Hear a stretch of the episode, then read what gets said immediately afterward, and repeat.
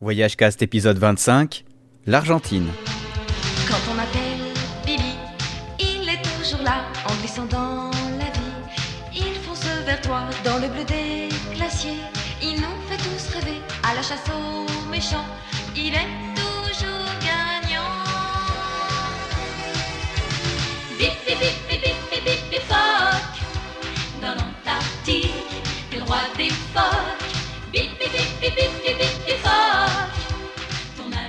Et bienvenue sur Voyage Cast, l'émission qui vous met les musiques sympas dans la tête dès le début de la journée. Alors je vous vois venir, vous allez me dire, Bibi Fock, ça n'a rien à voir avec l'Argentine. Eh bien, détrompez-vous. Tout au bout de l'Argentine, il y a l'Antarctique, et Bibi Fock vient d'Antarctique. Du coup, voilà, Bibi Fock, l'Antarctique, l'Argentine, je trouvais que ça sonnait bien. Mais trêve de plaisanterie, nous sommes dans une émission sérieuse de voyage, voici donc comment ça va se passer. Vous êtes de plus en plus nombreux à nous écouter chaque mois, et c'est pour ça que je vais vous présenter encore une fois l'émission très rapide. Le but de Voyage Cast, c'est de vous présenter une façon de voyager ou un pays spécifique par émission, avec un voyageur qui a expérimenté ces techniques ou ces pays. Voyage Cast veut donc une sorte de guide audio, une sorte de Lonely Planet ou de guide du routard à mettre dans ses oreilles, autant pour se donner envie de découvrir le monde que pour avoir de bons conseils sur vos prochaines destinations de voyage. J'aimerais juste profiter de ce début d'épisode pour vous parler de deux choses qui me tiennent à cœur. La première, c'est le prochain lancement, vraisemblablement début mai, de Podcast Suisse.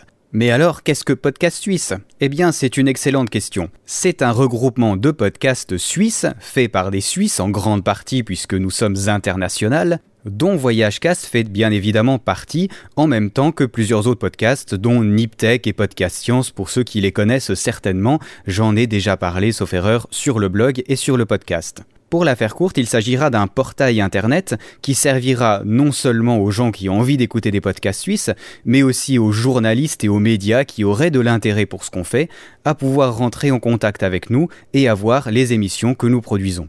Bref, je vous expliquerai un peu plus en détail à la fin de l'émission. Passez déjà sur Podcast Suisse pour voir ce qu'il en est. Vous pouvez déjà vous inscrire à la newsletter.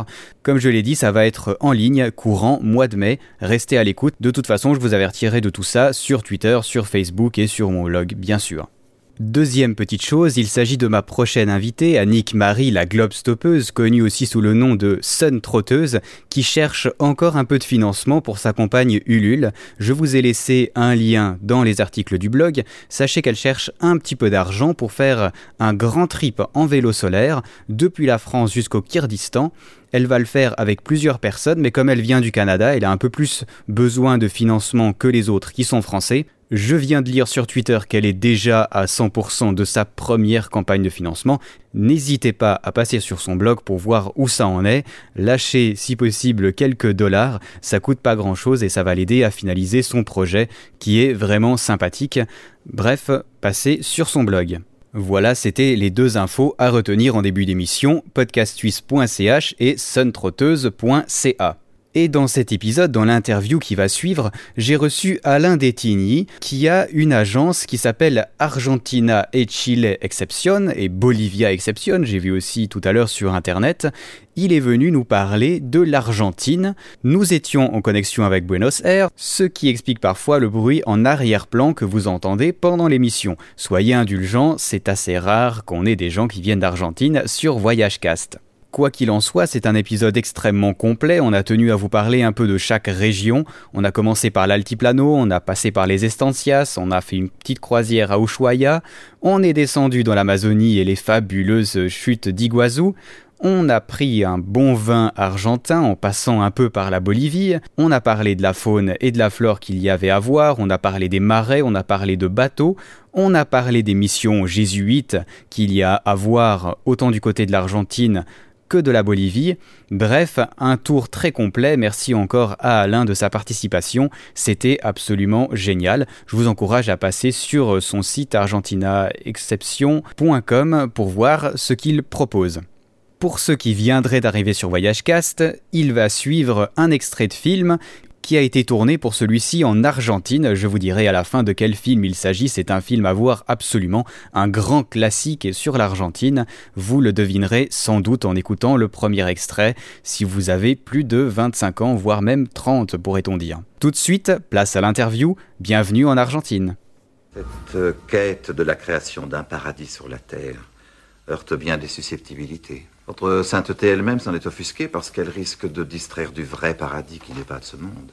Leur Majesté d'Espagne et du Portugal en sont courroucés parce que le paradis des pauvres est rarement du goût de ceux qui ont mandat de le gouverner. Et nos colons d'ici s'en inquiètent pour la même raison. Tel fut donc le fardeau que je dus emporter en Amérique. Il me fallait satisfaire les Portugais qui désirent agrandir leur empire, satisfaire les Espagnols qui souhaitent n'en point pâtir, et assurer votre sainteté que les dix monarques d'Espagne et du Portugal cesseront de menacer la puissance de la Sainte Église. Et il me faut enfin vous assurer à tous que les jésuites d'ici ne sont plus en mesure de vous refuser ces satisfactions. Bonjour et bienvenue sur Voyage Cast. Ici Jonathan. Je suis en compagnie d'Alain. Salut Alain. Bonjour Jonathan. Euh, je suis à Buenos Aires. Enchanté de, répondre à tes questions. Super. Alors à Buenos Aires, au, en Argentine. Pardon, j'allais dire au Chili. J'ai failli me tromper. Les deux endroits sont pas très loin, ça va très bien. Alors, est-ce que tu peux nous dire ce que tu fais à Buenos Aires? Eh bien, écoute, euh, je, vis à Buenos Aires depuis euh, 8 ans.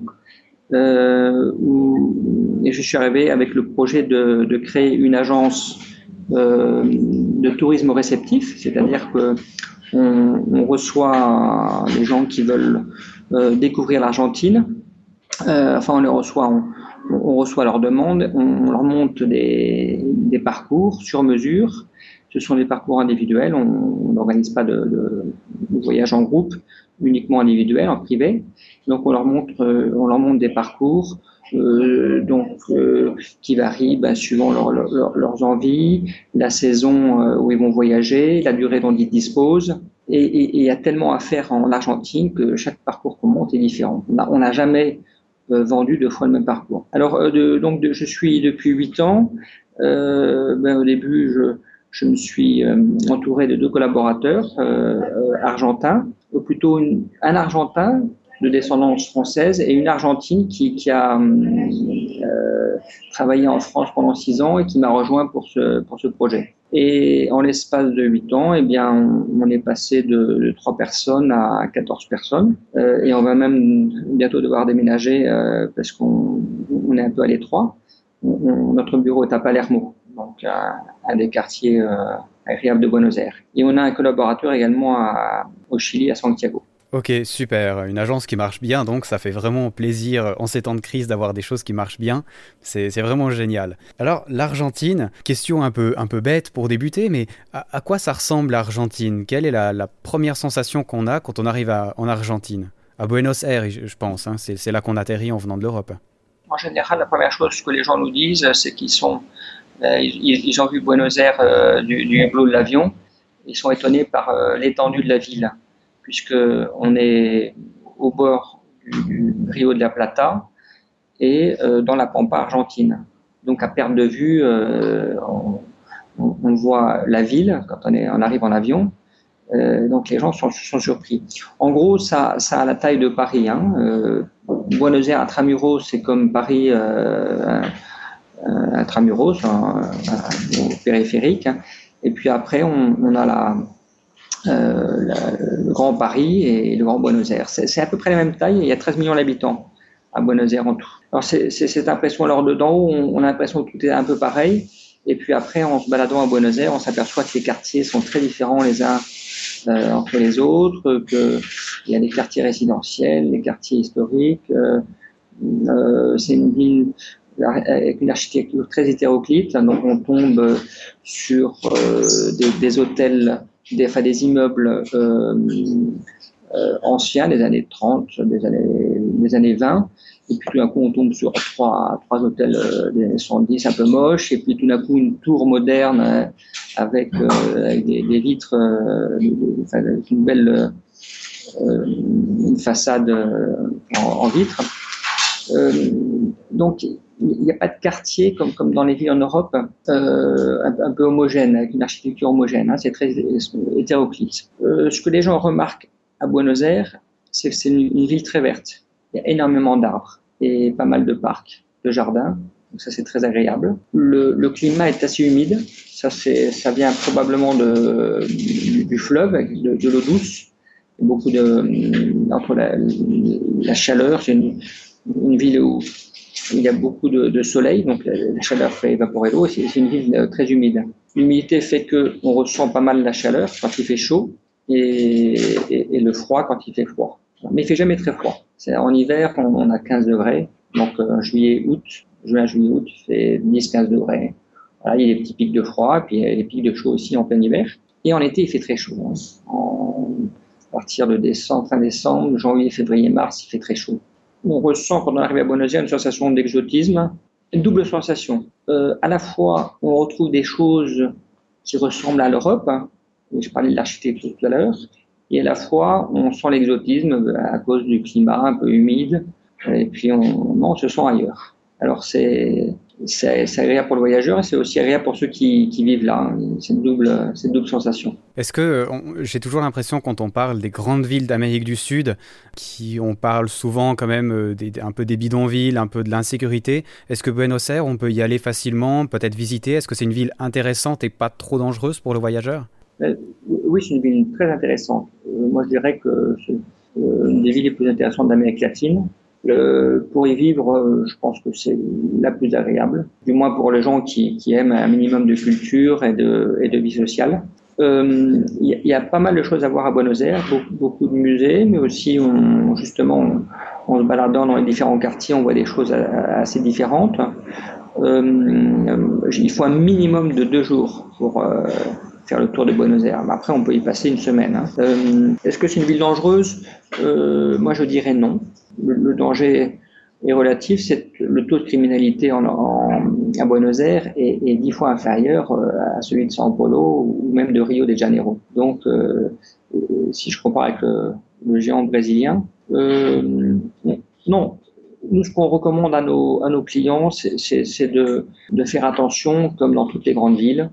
On, patine de l'extérieur de richesse, on retire sa, sa, sa Rolex, on fait attention euh, ne pas avoir un sac, les, dames ne pas avoir un sac à main euh, rose fluo et qui, attire l'œil. Qu'est-ce qu'on peut craindre, c'est le vol à la tire et les pickpockets. Voilà.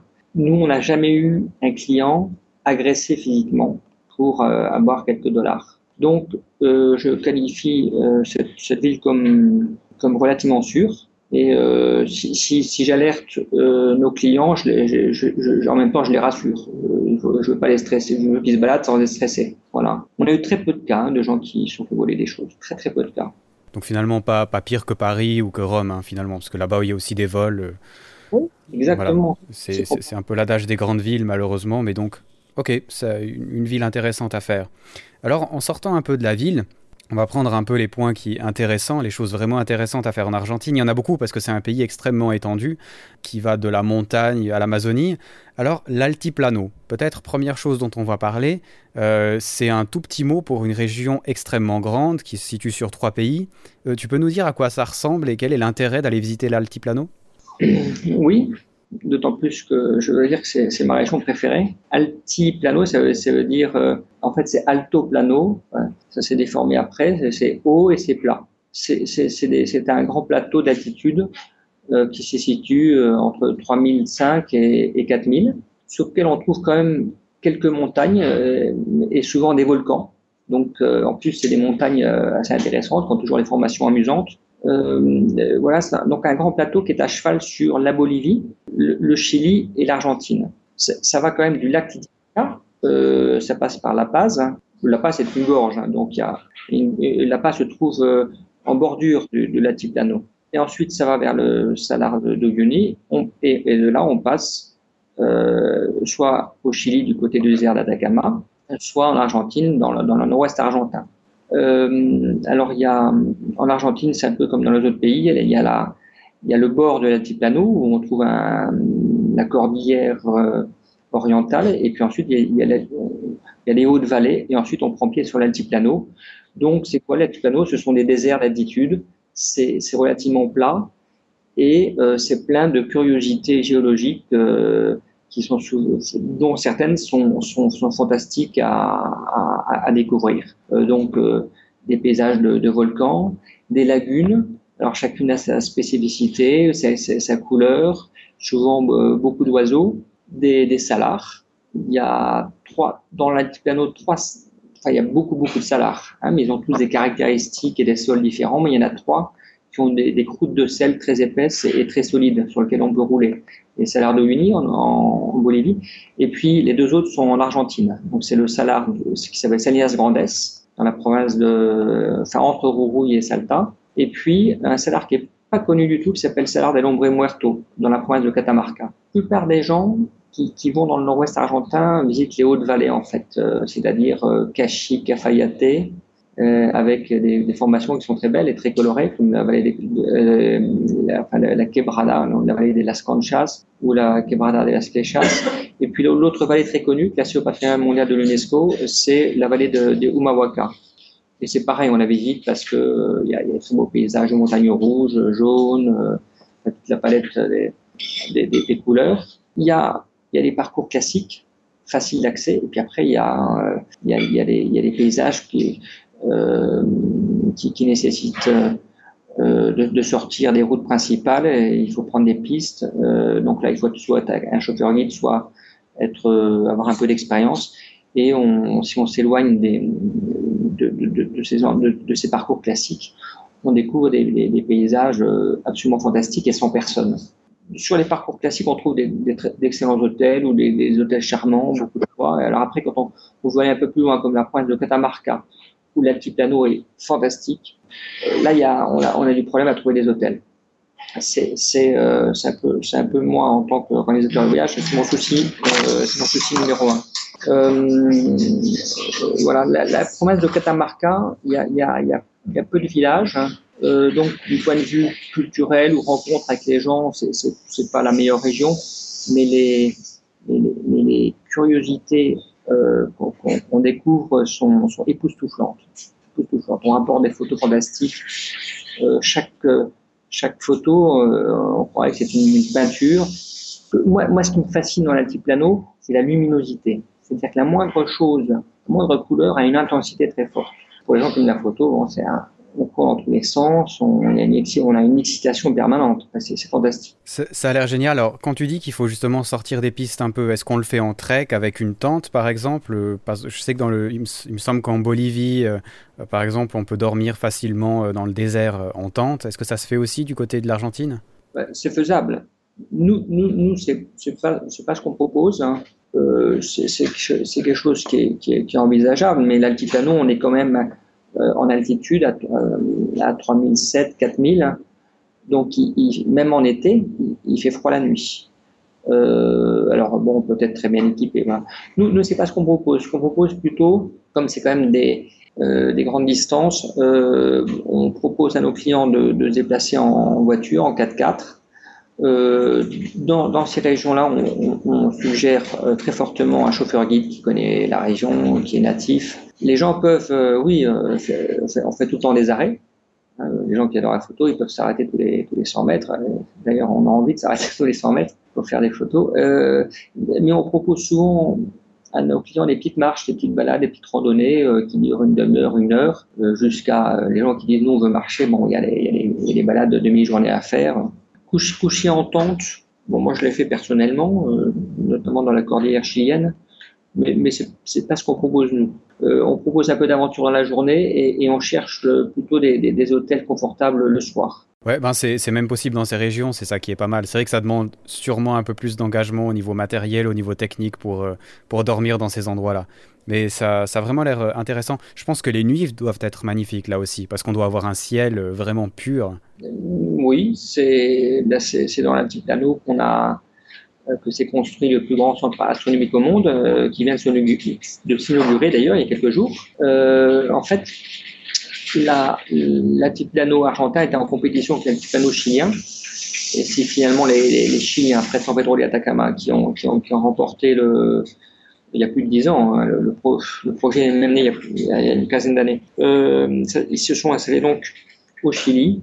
Euh, pourquoi? Parce que les Chiliens, enfin, il y avait déjà beaucoup de, centres astronomiques au Chili, il y avait déjà beaucoup d'astronomes, l'activité est déjà très développée. Mais donc les deux régions qui étaient en compétition, euh, il me semble que c'était euh, dans la province de Catamarca, près du Salar d'Arizaro, et, donc l'autre région près de San Pedro de Atacama, près, de la frontière argentine. C'est en fait la, région la plus sèche du monde.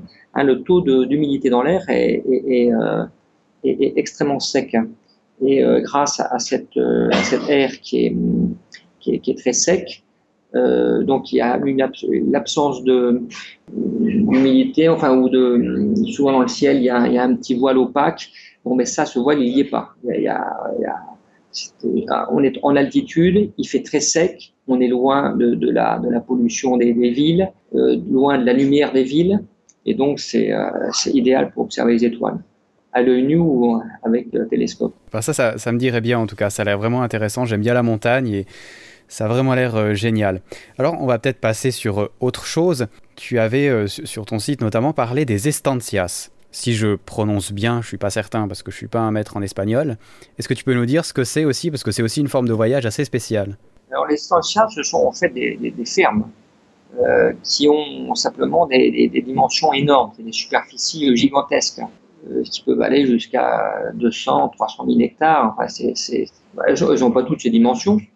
Euh, il y a des estancias de toutes les tailles. donc ce sont des, propriétés agricoles qui pratiquent l'agriculture et l'élevage. Euh, alors, pourquoi c'est intéressant pour, euh, pour les gens qui visitent l'Argentine?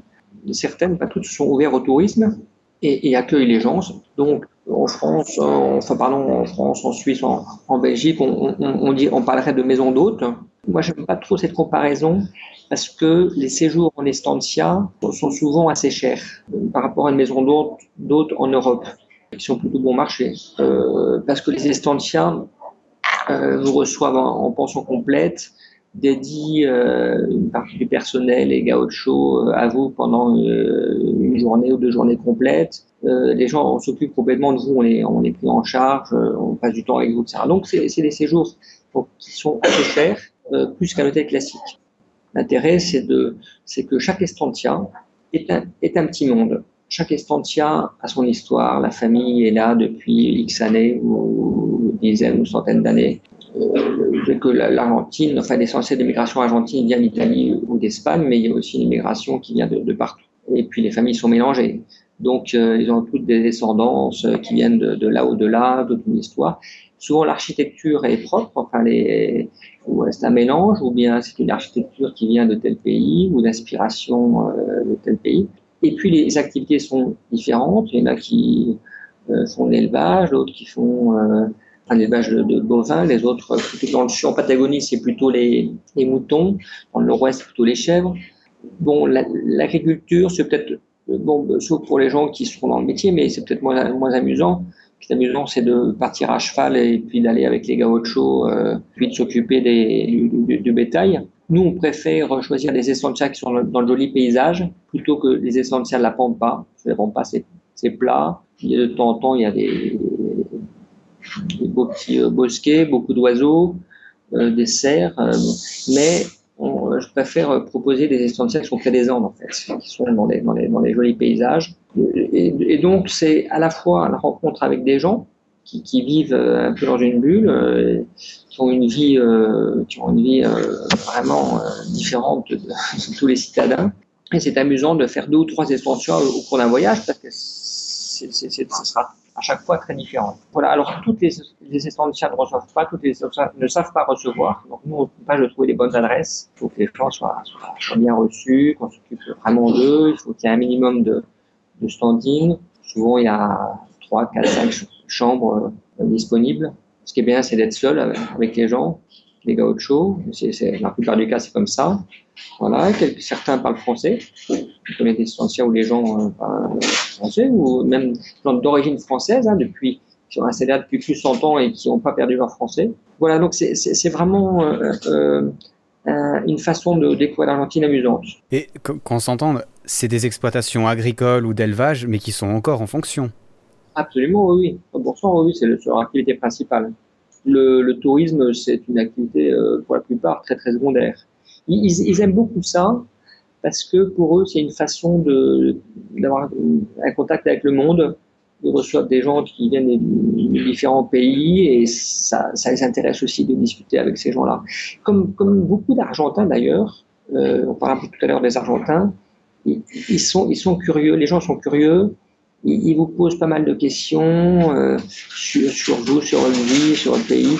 Quand on est à Buenos Aires, ils nous demandent pourquoi on, a choisi de venir en Argentine, etc. ils ont un contact très facile. et de toute façon, ils sont, en, général, ils ont, ils sont cette, curiosité. Et euh, voilà. Et les gens des ça donc aiment bien recevoir pour ça. Ça les fait, pour eux, ça les fait voyager en fait, de recevoir des gens. Et puis je pense que c'est l'occasion aussi de goûter des produits locaux qui sont vraiment produits sur place. C'est génial ça aussi. Pour, euh, pour les touristes qui, viennent, euh, oui, oui, c'est.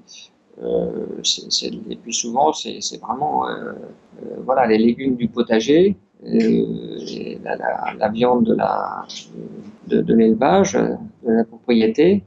Euh, et je peux vous dire que manger de, l'agneau grillé, cordero, euh, en Patagonie dans une estancia, euh, ça n'a rien à voir que, de, manger la même chose à Buenos Aires.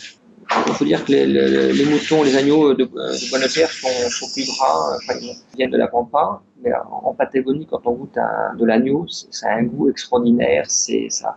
on, sent vraiment que c'est pas un produit industriel. Bah, attends, mais oui, je pense pas qu'ils ont les mêmes problèmes qu'on a par ici avec, euh, avec euh, du bœuf, qu'on dirait que c'est du cheval, mais que c'est de la chèvre ou j'en sais rien. Ça, ça, peut être pas mal de manger des bons trucs bien frais sur place. L'Argentine est connue pour, pour, la qualité de sa viande. Euh, voilà. Alors, ces dernières années, ce, ne sont plus les leaders. Hein. En Amérique du Sud, le Brésil, l'Uruguay, le Paraguay et, même le Chili, maintenant, font de l'excellente viande. Voilà, mais on continue en Argentine à, trouver des, euh, de, la très bonne viande. Euh, à Buenos Aires, la petite paria du coin, toute simple, ben, on, commande un, un buffet des chorizo et c'est délicieux. Voilà. On n'a pas besoin de chercher beaucoup pour, pour se régaler. Super, les estancias, ça a l'air vraiment intéressant. Une autre façon de découvrir le pays aussi, peut-être d'avoir un bon contact avec les habitants. Prenons autre chose maintenant. Tu proposes pas mal de croisières. Alors ça aussi, ça paraît bizarre parce que quand je pense à l'Argentine, je passe, je pense pas du tout au bateau. Où est-ce que tu fais des croisières en Argentine? Il y, a, On va dire qu'il y a trois sortes de, croisières ou d'excursions nautiques. Euh, il y a celles qu'on fait sur les lacs, comme par exemple à El Calafate, on s'approche de différents glaciers euh, par bateau. Donc c'est des très grands lacs qui font 100 km de long. On part en bateau sur une espèce de catamaran et on, va au pied des glaciers. Donc ça, c'est des excursions qui durent euh, une journée, ou de, enfin de 3 heures à une journée, on va dire. Ensuite, on, passe à ce qu'on appelle réellement des croisières. Euh, on a on a et à partir de Ushuaia, on fait une tas de croisières euh, dans l'archipel de Patagonie. L'archipel de Patagonie, c'est des centaines et des centaines d'îles avec des chenaux et euh, il y, a, un nombre illimité de, parcours. On propose beaucoup dans, cette région euh, deux bateaux, un qui s'appelle le Stella Australis et l'autre le Guia Australis, qui va de d'Ushuaia à Punta Arenas. Ushuaia en, en, donc c'est que tout le monde connaît de nom. Euh, c'est donc l'extrémité sud de l'île de, la Terre de Feu. C'est donc la plus grande île de, de tout l'archipel de Patagonie. Donc on part d'Ushuaia, on voyage dans le canal de Beagle, on va jusqu'au Cap Horn, qui est 100 km plus au sud. Euh, généralement, on débarque quand il n'y a pas trop de mer, on débarque sur le rocher du Cap Horn, on va, on va se balader au pied du phare et du, monument du Cap Horn, on rembarque et ensuite on, la, croisière continue et elle va jusqu'à Punta Arenas au Chili, donc euh, Patagonie euh, australe côté Chili. Alors il y a des croisières qui durent 5 euh, jours, 4 nuits et d'autres 4 jours, 3 nuits. Donc le bateau s'arrête à plusieurs endroits. On débarque en zodiac ou à pied, on va au pied des glaciers, on rembarque. On voit beaucoup de faune, de loups de mer, beaucoup d'oiseaux, de temps en temps des baleines, euh, des dauphins. Euh, voilà, donc c'est des croisières euh, d'un sont des beaux bateaux, hein. c'est pas des bateaux de, de, marchandises euh, qui avec quelques cabines. Non, non, c'est des vrais bateaux euh, pour de, de croisière. ensuite, à partir de Choya, on va en Antarctique. Euh, le départ pour euh, l'Antarctique, c'est Ushuaia, hein, enfin de, la, de, la, péninsule antarctique, mais aussi de, euh, des Shetland du sud, où on trouve bon, toute la faune d'Antarctique. Alors ça, c'est une troisième, troisième possibilité de, croisière. En général, les gens choisissent de faire une croisière en Antarctique et se disent on va en profiter pour visiter l'Argentine. Donc ils font deux, un petit parcours terrestre en Patagonie souvent, donc dans la région de, del des glaciers. Euh, il, se balade en terre de feu et ensuite il part en Antarctique. Je me trompe si je dis que l'Antarctique c'est quand même assez cher comme destination oui, oui, c'est des, des, croisières assez chères. Contrairement aux, croisières dont je parlais tout à l'heure, hein, celles qui font 5 jours ou 4 jours, euh, qui sont abordables. là aussi, c'est relatif. Hein. oui, oui, bon, bien sûr, mais l'Antarctique, c'est, on va dire, encore plus cher. C'est quand même relativement sélect comme endroit, parce qu'il y a justement peu de possibilités pour y aller autrement, de toute façon. Hein. Il y a des possibilités. On offre deux, deux possibilités qui sont une originale et l'autre euh, abordable financièrement c'est un bateau euh, s'appelle le MV Ushuaia, qui, qui, qui part qui revient à. C'est un bateau qui n'est pas euh, de luxe, pas si c'est un brise-glace, mais il y a une forme de brise-glace. C'est un peu, c'est un bateau assez rustique et euh, franchement qui est, qui est, euh, ce sont des croisières abordables. Hein, des, il y a, plusieurs euh, types de cabines, mais les moins chères, elles sont à 4000, 4500 dollars par personne, qui pour une croisière antarctique n'est pas cher. Hein. Les gens sont, sont complètes, ils ont des conférences à bord, ils débarquent deux fois par jour. Il y a, il y a quand même la possibilité d'aller en Antarctique avec un budget raisonnable. Après, vous avez des croisières qui, enfin des croisières et des cabines qui coûtent 15 000, 20 000 dollars par personne. Hein, ça va jusque-là. L'autre possibilité d'aller en Antarctique, une, formule originale, c'est d'y aller en, avion. Là, on part de Punta Arenas au Chili. Euh, donc, on décolle avec un avion bimoteur et on, atterrit sur l'île de Roi-Georges et là, on embarque sur un bateau. Et on, et on fait 4-5 jours de croisière euh, le long de la péninsule antarctique. Ensuite, on embarque et on, on, revient en avion. Donc, ça évite quoi, ça? Ça évite les 4 jours deux jours aller, deux jours retour, de traverser du, passage de Drac. Et, ces quatre jours qui sont euh, sont pas sont pas très amusants, c'est que de la mer et, souvent de la de la grosse mer. C'est là où il y a les plus grosses vagues du monde et les gros bateaux se font se font euh, pas mal euh, bahuter pas, par les vagues. Euh, même les marins ont mal de mer. Donc, donc l'aller-retour, c'est pas toujours agréable. Et la solution aérienne est excellente. Voilà. Alors la solution aérienne est plus onéreuse. Hein.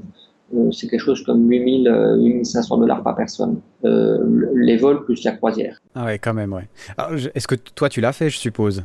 Écoute, non, j'ai exploré pratiquement tout le sud du continent américain. Euh, je n'ai pas été encore en Antarctique. et, et, c'est d'autant plus dommage que je suis, comme on a envoyé pas mal de gens là-bas, je suis, je suis invité. Enfin, mes collaborateurs ou moi-même, on est invités. Donc, on va on va évidemment en profiter un, de ces quatre. Mais je vais te dire, on a tellement de projets encore d'exploration de, euh, en Argentine et puis dans les pays voisins où, qu'on propose aussi. Euh, en fait, euh, plus, on, on, visite l'Argentine, je, rajoute sans, développer, mais également le Chili et, la Bolivie. Et plus, on, on les visite, plus, la liste des, lieux à voir et à découvrir s'allonge. Parce que quand on, part en voyage avec un programme, sur place, on s'aperçoit qu'il y a des tas de choses dont on n'avait pas encore connaissance.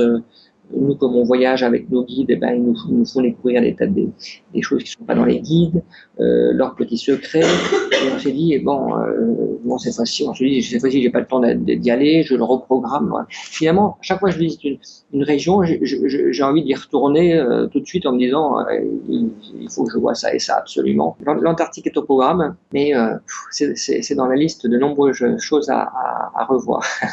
bah, si tu as besoin d'aide pour aller visiter l'Antarctique, hein, je me porte volontaire. Hein. Peut-être une chose, les personnes qui ont été en Antarctique, justement pour y revenir, tu as sûrement eu contact avec elles. Est-ce qu'elles ont dit que ça valait la peine d'aller? Parce que finalement, c'est beaucoup d'argent. Peut-être certains auditeurs euh, hésitent à y aller et puis se disent tiens, euh, c'est beaucoup d'argent, est-ce que ça vaut vraiment la peine? J'ai pas eu une seule personne qui a regretté. Ils, sont, ils y vont tous avec une petite appréhension parce que justement, à cause du traverser du, du passage de Drac, euh, c'est un peu une aventure quand même. Et donc les gens au début sont toujours euh, euh, voilà à la fois excités en même temps Ils reviennent tous absolument enchantés. je ne peux pas expliquer avec puisque tu vois je je, je l'ai pas je l'ai pas vécu mais non je suis étonné de, voir l'enthousiasme le, bonheur des gens qui rentrent en général ils, ils me rapportent des belles photos hein. certains nous ont faire toutes leurs photos. demain, demain soir, samedi, je veux voir des gens qui, qui rentrent d'Antarctique en lune de miel faire une demi-heure d'Antarctique. Et donc, euh, demain soir, je vais, les voir. Euh, je leur apporte un petit livre là pour. Souvent, on nous fera un, livre pour les gens qui, repartent, comme, comme souvenir de l'Argentine. Donc, et, et, je vais, avoir leur, récit euh, à chaud. Mais euh, non, tout le monde revient enthousiaste, enchanté. Euh, les, régions où les gens reviennent enthousiastes, c'est en général c'est le nord-ouest argentin, El Calafate et les glaciers, on a beau voir des photos avant, on, est toujours époustouflé de, de, de, de voir les, les, de ces grands glaciers, et du, glacier Perito Moreno, entre autres, hein, c'est le plus connu. Et euh, l'Antarctique, les gens reviennent toujours euh, enthousiastes. les chutes d'Iguassou aussi. les chutes d'Iguassou, on se dit, oh, il y a une concentration de, de, de gens, c'est très touristique. Mais il n'y a rien à faire quand on est en face des 300 sauts des chutes d'Iguassou, on, on, est, on est émerveillé. Euh, voilà, donc ça fait partie. Euh, D'ailleurs, c'est le site en Argentine le plus visité. Euh, ensuite, ce sera El Calafate. Si, je crois que si El Calafate euh, se visite toute l'année, parce que c'est quand même très bas en, latitude, hein, euh, donc en, général, les gens n'y vont pas l'hiver, ils y vont euh, automne, printemps, été, automne, donc entre octobre et, avril. Euh, voilà, si, on pouvait visiter toute l'année, ce serait la première destination en Argentine avec la on va revenir juste sur les, chutes d'Iguassou, justement, c'est hyper connu, c'est assez cliché de, l'endroit aussi. Euh, Est-ce que c'est facile d'y aller? Est-ce que ça, tu nous as dit que visiblement ça valait vraiment la peine, mais comment ça se présente pour le touriste? C'est très facile d'accès. Pour nous, ce qu'on propose euh, à nos clients, c'est d'y aller en, avion. Il y, a, quand même deux heures de vol, 1700 km de, de Buenos Aires. Parce que si on y va en bus, c'est 23 euh, heures, 24 heures de bus. Alors certes, les bus argentins sont très confortables, euh, les bus semi-couchettes ou couchettes, mais euh, bon, c'est deux jours, deux jours de route, c'est fatigant. Enfin, deux jours, 24 heures. Par voie aérienne, c'est le plus simple, et, et après, nous, ce qu'on conseille, c'est de coucher plutôt côté euh, à, Puerto Iguaçu, ou qui est une, ville côté Argentine, qui est assez mignonne. Foz Iguaçu côté Brésil n'est pas une grosse ville qui, n'a a, pas beaucoup de charme. Donc les, hôtels sont plus agréables, plus dans la nature côté argentin. Et, les deux parcs, donc le parc côté Brésil et le parc côté euh, argentin, oui, sont très accessibles, sont tout près de la ville, il y a, il y a 18 km.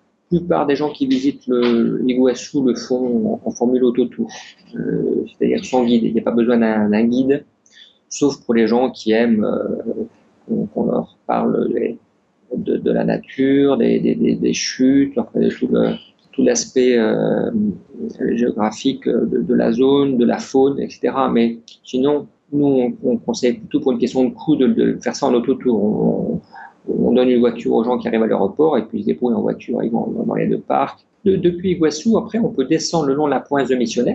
La pointe de Missionnes, c'est une espèce de, grand euh, appendice qui, monte entre le Brésil et le Paraguay, euh, qui fait 300 km quand même.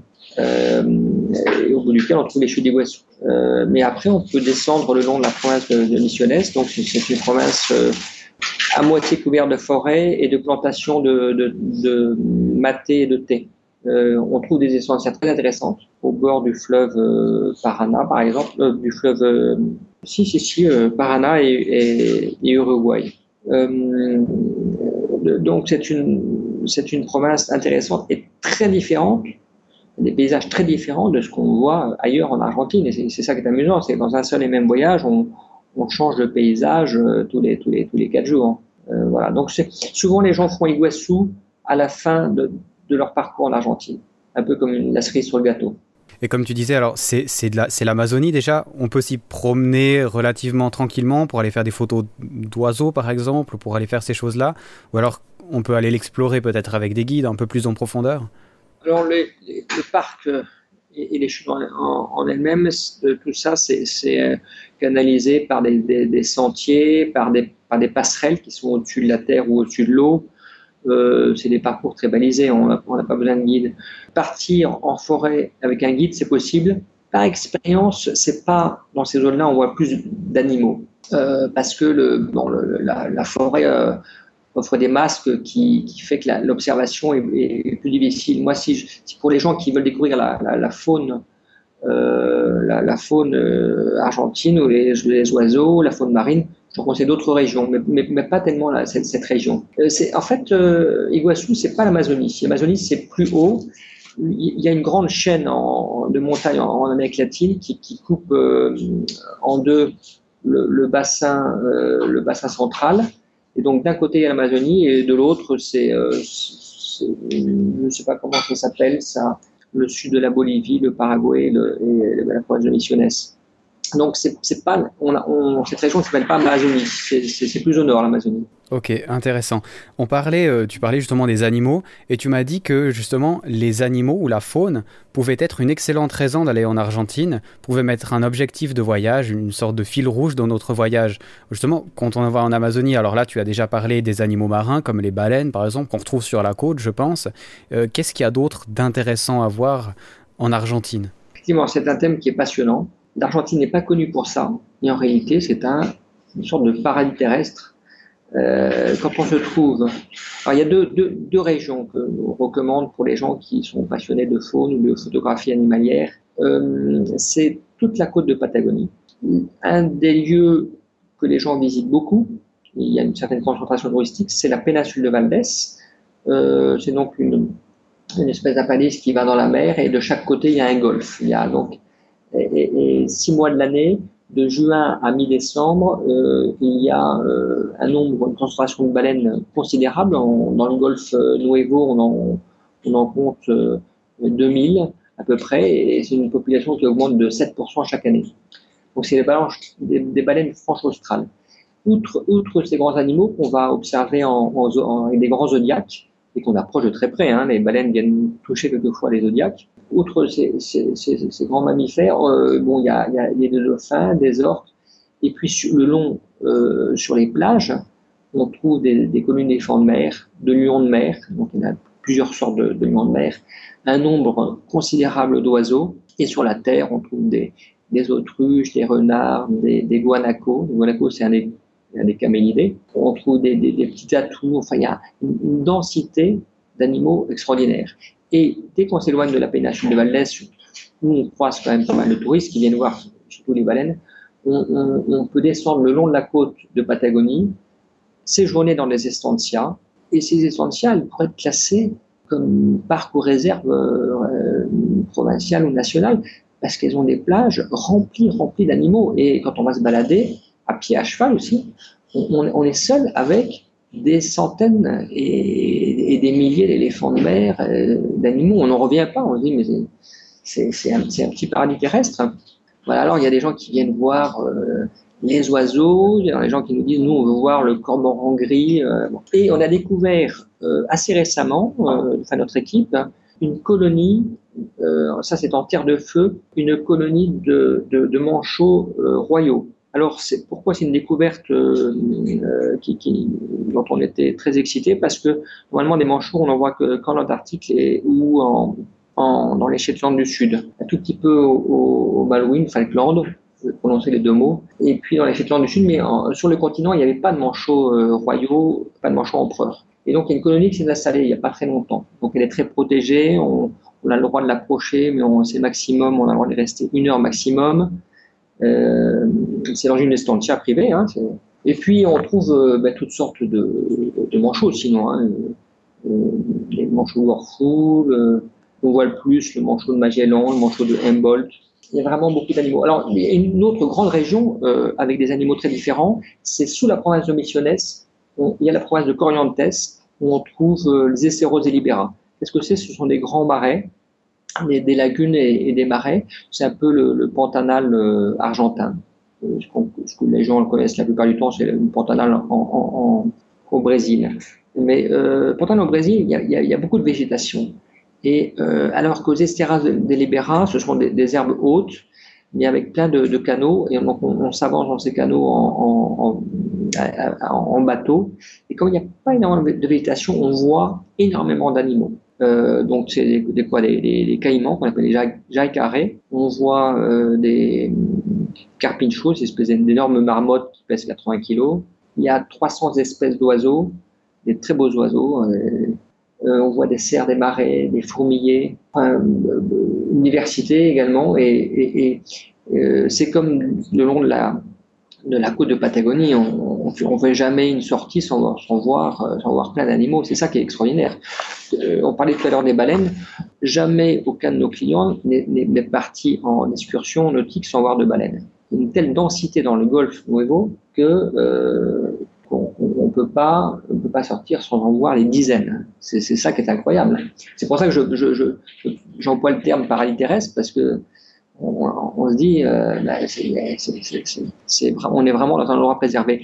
Il, faut dire que si on prend la, Buenos Aires-Santiago, tout ce qui est au sud, ce sont les terres les plus australes du monde. Hein. Buenos Aires est à hauteur du cap de Bonne-Espérance. Il n'y a que de la mer tout autour de ce, du sud de l'Argentine et du Chili. Et, et, donc, il y a une densité d'hommes euh, très faible, et ce sont des régions qui ont été très préservées jusqu'à nos jours. Et les Argentins, très tôt, ont créé des parcs nationaux. Il y a des zones entières qui sont protégées depuis très longtemps, et ils sont très sérieux là-dessus. C'est pareil au Chili, hein. ils, sont, très, protègent très bien. Il y a quelques projets de, des Chili, le barrage hydraulique ce moment justement qui fait polémique, mais euh, d'une façon générale quand même, les, deux pays font, très attention à leur nature. C'est bien, je pense que ça fait partie du, capital touristique aussi, hein. c'est important de garder ça. Euh, D'ailleurs, tu as une idée euh, de l'importance du tourisme pour, l'Argentine par exemple? Est-ce que c'est important dans leur revenu ou bien c'est anecdotique? Je ne connais pas l'importance dans l'économie euh, argentine. Euh, il y a à peu près 4 millions de touristes par an. Euh, le, pays en Amérique latine qui reçoit le plus de touristes, c'est le Pérou. Et ensuite, ça, ça s'équivaut entre euh, Brésil, euh, Argentine. La Bolivie, beaucoup moins, mais ça n'est pas moins intéressant. Simplement qu'ils n'ont pas encore la, structure et les, routes pour permettre un tourisme un peu plus important. Et on peut pas dire en Argentine qu'il y a un tourisme massif encore, c'est très agréable. Certes, sur les spots comme Iguazu, comme euh, El Calafate, on va croiser des touristes, ou bien sur la place de Mai à Buenos Aires. Mais dans le reste du pays, on n'a pas la sensation d'être dans des zones touristiques, et ça, c'est très agréable. Je, dois dire que les agences en Europe proposent beaucoup de visiter en, euh, en deux semaines toute l'Argentine. Et les gens font toutes les extrémités. Iguazu, Ushuaia, El Calafate, Salta, Puerto Madryn, enfin la péninsule du Valdez. Et les gens n'arrêtent pas de prendre l'avion. Tous les, tous les deux jours, ils refont leur valise, ils reprennent l'avion, transfert, euh, il bon, parfois des retards avion. Et euh, on reçoit souvent des demandes comme ça. Les gens se disent, bon, je vais aller une fois dans ma vie en Argentine, donc je vais tout voir. Et ça, à mon avis, c'est un petit peu une erreur parce que ben, on passe la moitié du voyage euh, voilà, dans, les, dans, les, dans les transits. Euh, c'est, nous, nous on, on, essaie donc de, de conseiller et, et d'orienter les gens en leur disant non, je, faites un choix, faites un choix de région, vous venez à telle époque, c'est, c'est mieux de visiter le nord ou, euh, ou, ou, bien vous pouvez visiter une région du nord comme par exemple le nord-ouest et puis une région euh, du, de, de, Patagonie comme la, la Patagonie des glaciers alors les gens ils disent oui mais on a entendu parler de Bariloche aussi, de la Patagonie des lacs, ça, on voudrait voir les baleines. Alors ils, on, on, les aide à faire un choix. L'idéal c'est de faire deux voyages, voilà, un pour le nord, un pour le sud. Ouais, à des, à des moments différents d'année quoi. Oui, le, nord se visite plutôt euh, l'hiver et le sud l'été. Le printemps et l'hiver, tout se fait. Donc il y, a, des saisons, il y a des périodes de l'année où on peut faire le, nord et le sud. Hein. Le, printemps, ben, c'est euh, septembre, octobre, novembre. Novembre une grosse concentration touristique, donc c'est là où, on trouve le plus de touristes quasiment. Euh, après la période de fin d'année, c'est novembre. Pourquoi? Parce qu'on peut tout faire. Le nord, le sud, il fait pas froid, il fait plus froid dans le sud. Il n'y a pas encore les averses d'été dans le nord. Donc, euh, novembre est une, bonne période. Moi, j'aime beaucoup l'automne, parce que tout le long des Andes, il y a des couleurs extraordinaires, hein, de, de, de, depuis le nord, la Kiaka, euh, Mawaka jusqu'à jusqu jusqu tout le long de la cordillère, il y a des couleurs d'automne fantastiques. Donc on fait, on fait des, photos et des, on fait des très belles photos à, cette époque. Tout à l'heure, on, a abordé, on a parlé de, El Calafate, euh, qui est donc une des régions de Patagonie. Il y a quand même plusieurs zones à, visiter. C'est pareil, on peut pas dire je veux visiter la Patagonie.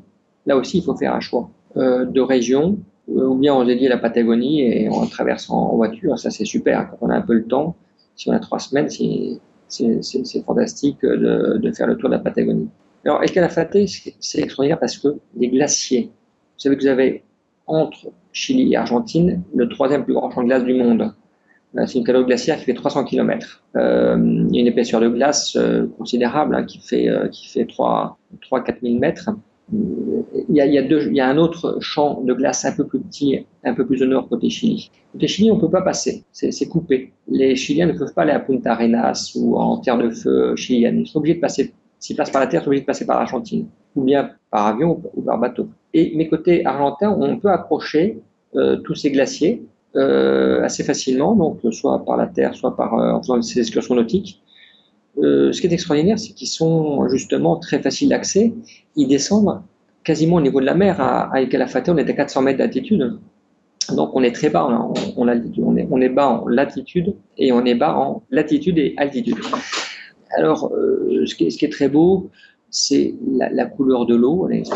Souvent, enfin, les, chaque bras ou chaque lagune a des couleurs différentes qui passent du vert au turquoise, enfin toutes les toutes les variantes du, bleu et du vert. Les lagunes sont souvent euh, euh, très belles.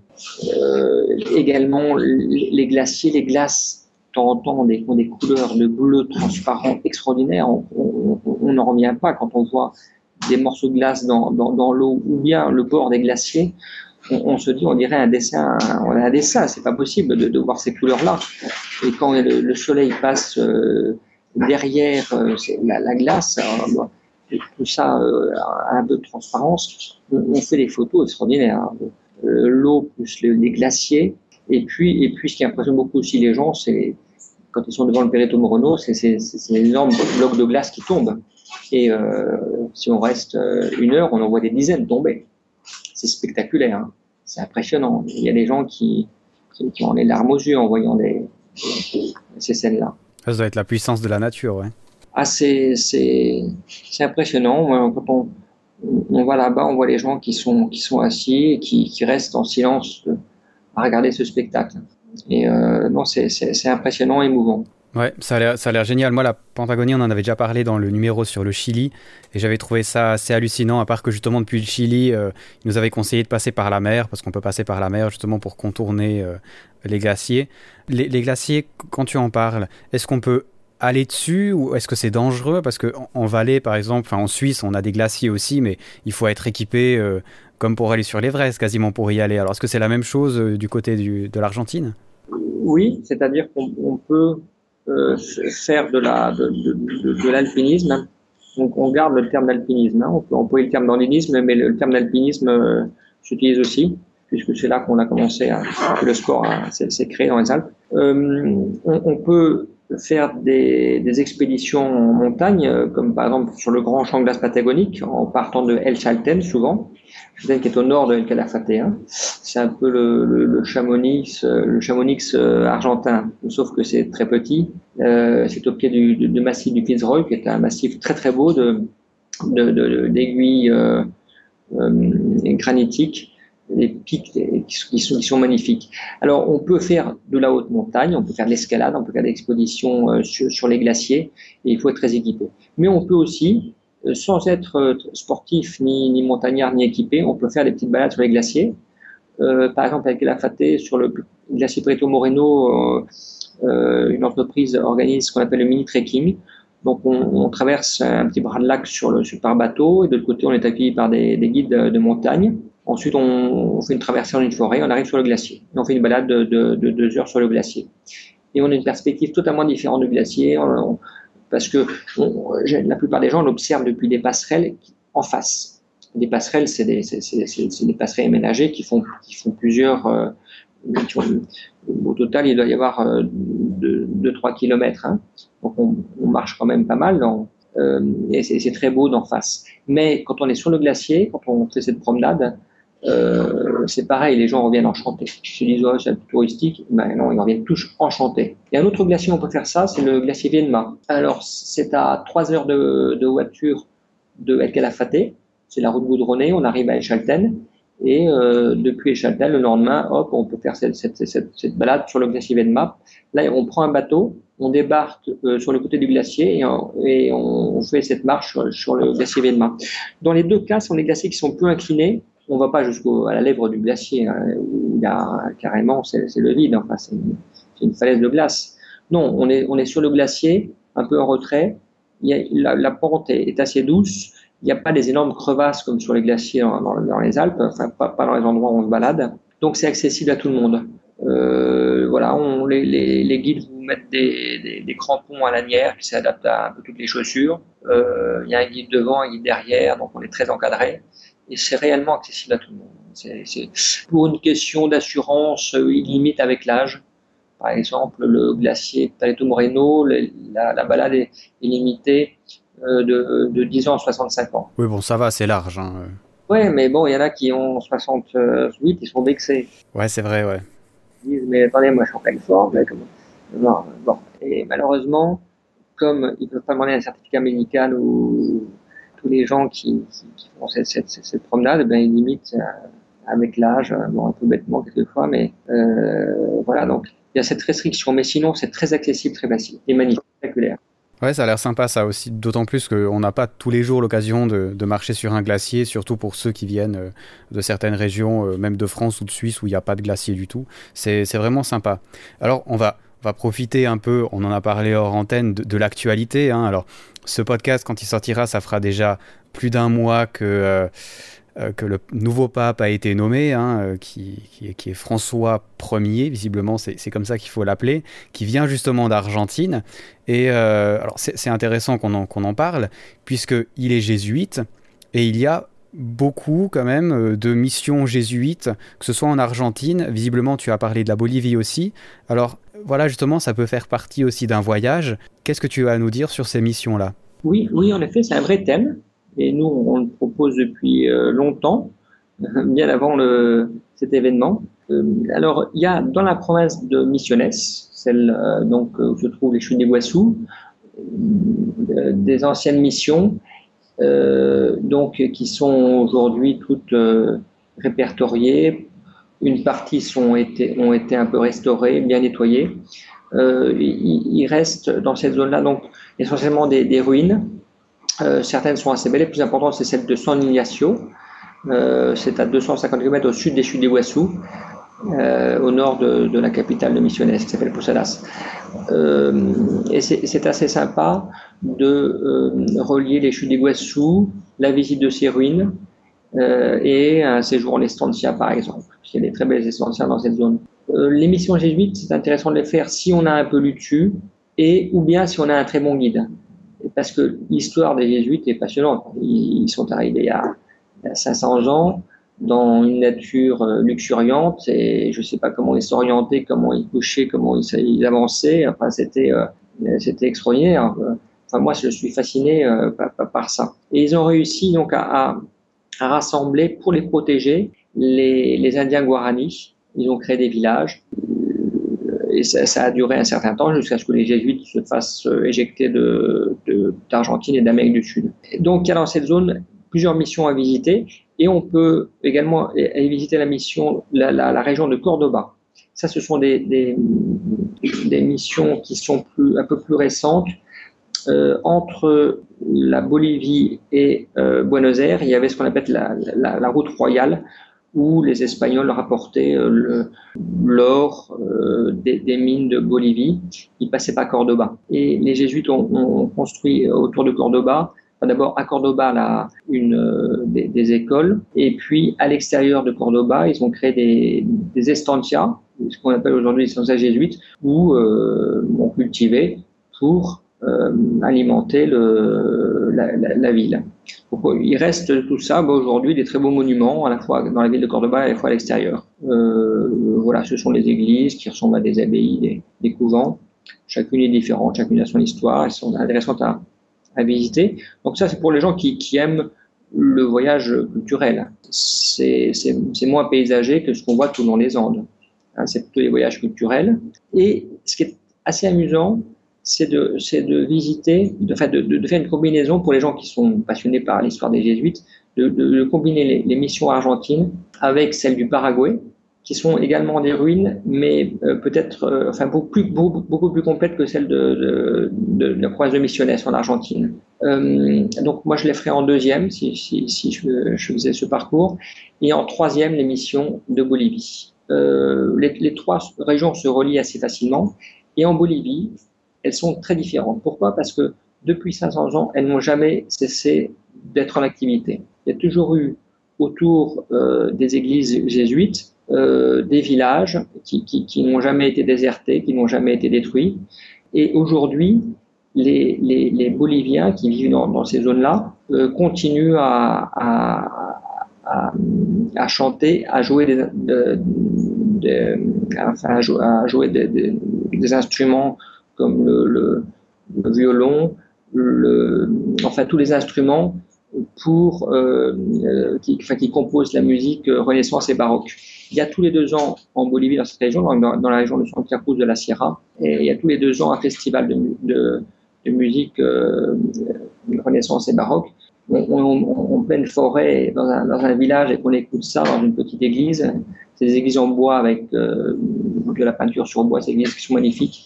Et ben on est, on est, on est estomaqué de voir tous ces jeunes qui savent si bien jouer. Alors voilà, ce sont, ce sont des missions jésuites très différentes et c'est amusant de faire la combinaison des trois. Amusant, intéressant. On doit avoir l'impression de remonter le temps un peu quand on est dans une, euh, dans une chapelle comme ça avec cette musique. Ça, ouais, ça n'a pas bougé quoi. Il n'y a pas grand-chose qui nous rappelle notre époque. On, euh, au mois de septembre, j'étais dans un de ces petits villages et euh, il y, y, avait on, y a à peine quelques poteaux euh, électriques qui avaient électricité au village, mais sinon, euh, bon, je suis venu en voiture, on, mais sinon c'est des pistes, on est en pleine forêt. Et quand on rentre dans cette église et que tout d'un coup on tombe euh, sur, euh, sur une quinzaine de jeunes qui, qui, qui, qui, font la plus belle musique du monde, c'est là aussi c'est très émouvant. Il y a eu un, un, Suisse euh, qui euh, est venu dans les années 50, que, que les Boliviens ont appelé pour restaurer ces églises. Donc il en a restauré une première et finalement il est resté euh, 50 ans en Bolivie. Il les a toutes restaurées les unes après les autres. Il s'appelle euh, Van Roth. Il est décédé. Son fils vit toujours là-bas. Et j'ai fait ce voyage avec lui, avec son fils. Son fils l'a accompagné euh, tout au long de son enfance euh, sur les différents chantiers. Il a merveilleusement restauré ces, églises. Voilà, donc là, là moi, je, si je faisais un parcours euh, sur les missions jésuites, je terminerais par la, la, les missions boliviennes. Et faire les trois, les, les trois régions, euh, c'est un, un beau voyage. En dehors des sentiers battus, parce que c'est pas quelque chose que qu'on propose euh, au coin de la rue euh, dans une agence classique en, en Europe. Ouais, c'est très spécifique, mais je trouve ça intéressant, culturel. D'un côté, pourquoi pas hein, C'est un peu la, la, mode maintenant de trouver un fil rouge à son voyage. Alors, pourquoi pas hein, C'est pas plus bête que le reste. Hein. C'est un bon prétexte pour découvrir euh, des beaux paysages aussi. Voilà, exactement. Alors, il y a un autre prétexte qu'en tant que valaisan, je ne peux qu'aimer, bien sûr, qui est celui des vins. Parce que les vins argentins, les vins boliviens, tu vas en parler aussi, euh, sont quand même relativement connu, enfin relativement quand même, pas, pas, tellement, mais notamment en Suisse, on, en boit relativement régulièrement. C'est intéressant de découvrir ces régions par rapport au vin aussi. Euh, oui, d'autant plus que c'est des vins assez différents. Donc c'est amusant de, de goûter un produit puis d'aller voir euh, où est-ce qu'ils sont, est qu'ils sont faits. Et il faut avouer que le vin argentin, alors il y a des, des bodegas, les bodegas sont des caves, donc on fabrique, on transforme le, le, raisin en vin. Il y, a, des bodegas qui ont 100 ans euh, au-dessus de la ville de Mendoza. Mais ça s'est, euh, au cours des 15 dernières années, ça s'est étendu, à, ça a densifié dans cette région et étendu à d'autres zones. Comme ils ont bénéficié de, ben, de la connaissance de, notre époque, euh, et de la technologie, ils, ont très rapidement fait un, vin assez bon. Fort en tanin, donc euh, c'est des vins à 14,5 degrés euh, d'alcool, donc des vins assez forts, dont la qualité s'est améliorée de façon fulgurante en l'espace de 10 ans. Maintenant, on trouve des vins délicieux, et les goûts commencent à diversifier un peu.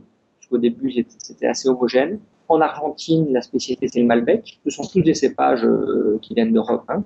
Mais certains cépages n'existent plus en Europe par exemple le Torontes qui se cultive dans le nord-ouest argentin, dans, la, vallée des Calchaquis. Torontes vient d'Italie et n'existe plus en Italie. Il a été éliminé par le phylloxéra. Et euh, donc il n'existe plus qu'en Argentine. Et c'est un, cépage qui donne un, excellent vin, vin blanc en général, sec. Bon, mais la région la plus connue en Argentine, c'est celle de Mendoza, euh, où on fait vraiment du, vin de tout premier ordre. Euh, ils exportent un peu, oui, ils exportent un peu, ils commencent à être connus. Alors j'avoue que comme j'ai, nous on a eu ces dernières années pas mal de demandes et une demande croissante, je, me suis intéressé au vin bolivien Et pourquoi? Parce que c'est tout, près de la frontière argentine. C'est la zone de Tarija, T-A-R-I-J-A. Les R et les J sont difficiles à prononcer. Tarija. Euh, alors, les Boliviens eux-mêmes, euh, des autres régions, euh, sont en train de découvrir qu'ils ont du vin et commencent à avoir du bon vin depuis le nord-ouest argentin, depuis Salta, on se rend assez facilement à, à Il faut compter une journée de, route pour, euh, faire la, route. On, se baladant tranquillement, on passe la frontière et euh, on traverse d'ailleurs un, parc national. C'est essentiellement de la forêt, et ensuite on arrive dans, les hautes vallées de, la zone de Tarija. La visite des bodegas n'est pas aussi bien organisée qu'en Argentine. Euh, mais les, gens de la zone commencent à réaliser leur intérêt. Et on, donc j'ai fait tout récemment des, visites de, plusieurs bodegas. Et il y a, d'autres, en plus d'autres intérêts que la visite des bodegas dans ces régions. Euh, la paléontologie, puis les, paysages sont, magnifiques. Alors le, vin bolivien n'atteint pas encore la qualité des, vins argentins ou chiliens, mais je pense qu'ils ils vont, ils vont aller assez vite.